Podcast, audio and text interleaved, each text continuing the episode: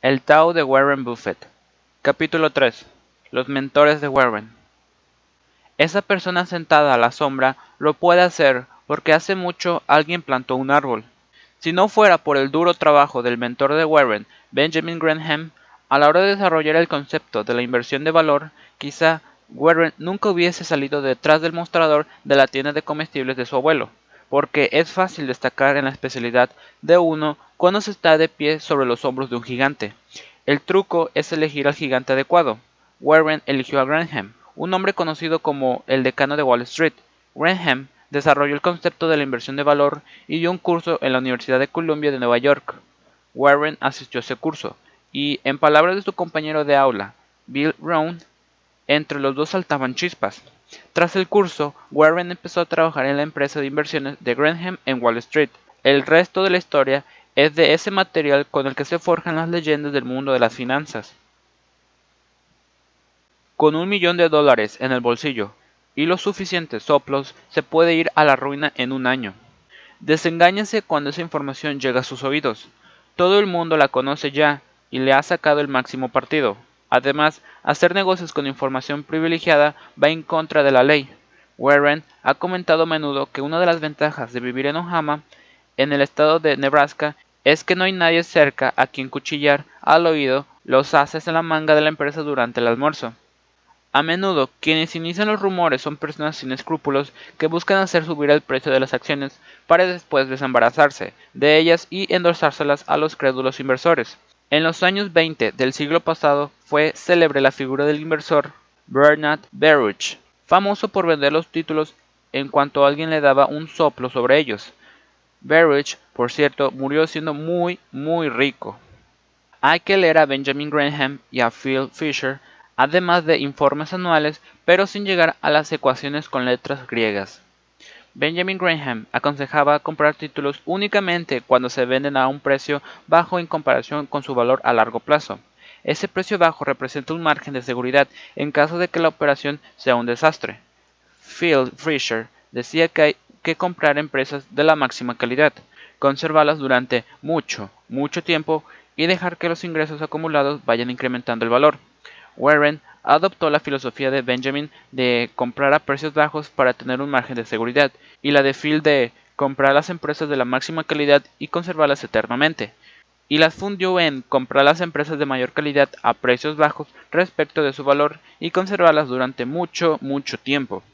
Esta es una de las ecuaciones en que la suma de las variables es superior a las partes que la integran. Warren acabó amasando mucho más dinero, de lejos, que Ben o Philip, que fueron los maestros de la inversión en su día. En cuanto a las ecuaciones con letras griegas, son cosas de las gentes de Wall Street que no se tomaron la molestia de leer a Ben y a Phil. Soy mejor inversor porque soy hombre de negocios, y soy mejor hombre de negocios porque soy inversor. Un hombre de negocios despierto sabe distinguir un buen negocio de uno malo, y un inversor despierto cuando es barato o se ha abultado el precio. Así que para llegar alto en el mundo de la inversión hay que ser como el profesional de los negocios y distinguir una buena oportunidad de una mala. Y cuando se va a comprar una empresa hay que ser como un inversor despierto y conocer si el precio es barato o se está hinchando. Combinando ambas estrategias se puede ganar miles de millones. Es así de fácil, pero no tan difícil. En sus comienzos, Warren solo se preocupaba de los datos financieros históricos de una empresa, sin que le importase en realidad qué producía. Su mentor Graham estaba convencido de que los números sacan a relucir todo lo que hay que saber. No hacía separación entre los negocios que fabricaban mercancías, por ejemplo, los textiles.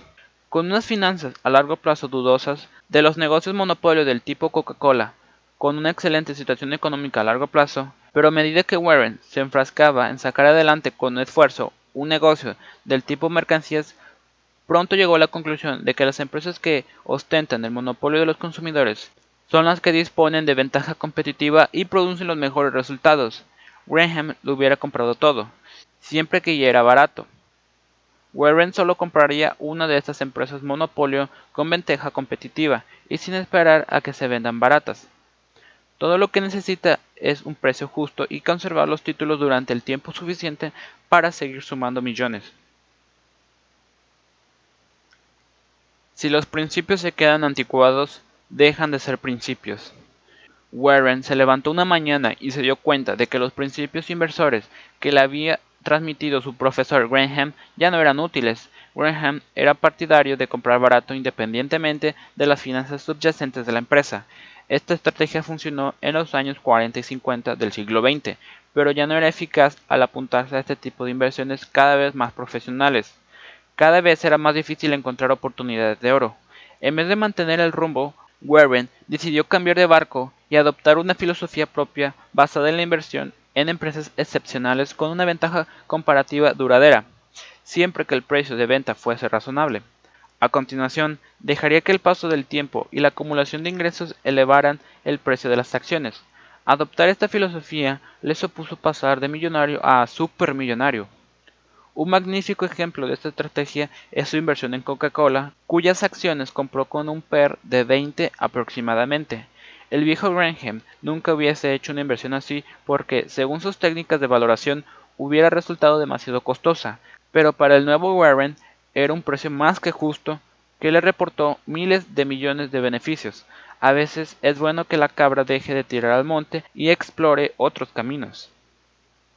Cuando en el mercado de valores todos están felizmente de acuerdo, el precio se dispara. Si todo el mundo está de acuerdo en que una empresa concreta y sus acciones son el próximo Microsoft, va a tener que pagar un precio muy alto por ellas, lo que deja muy poco espacio libre para las subidas y mucho para las bajadas.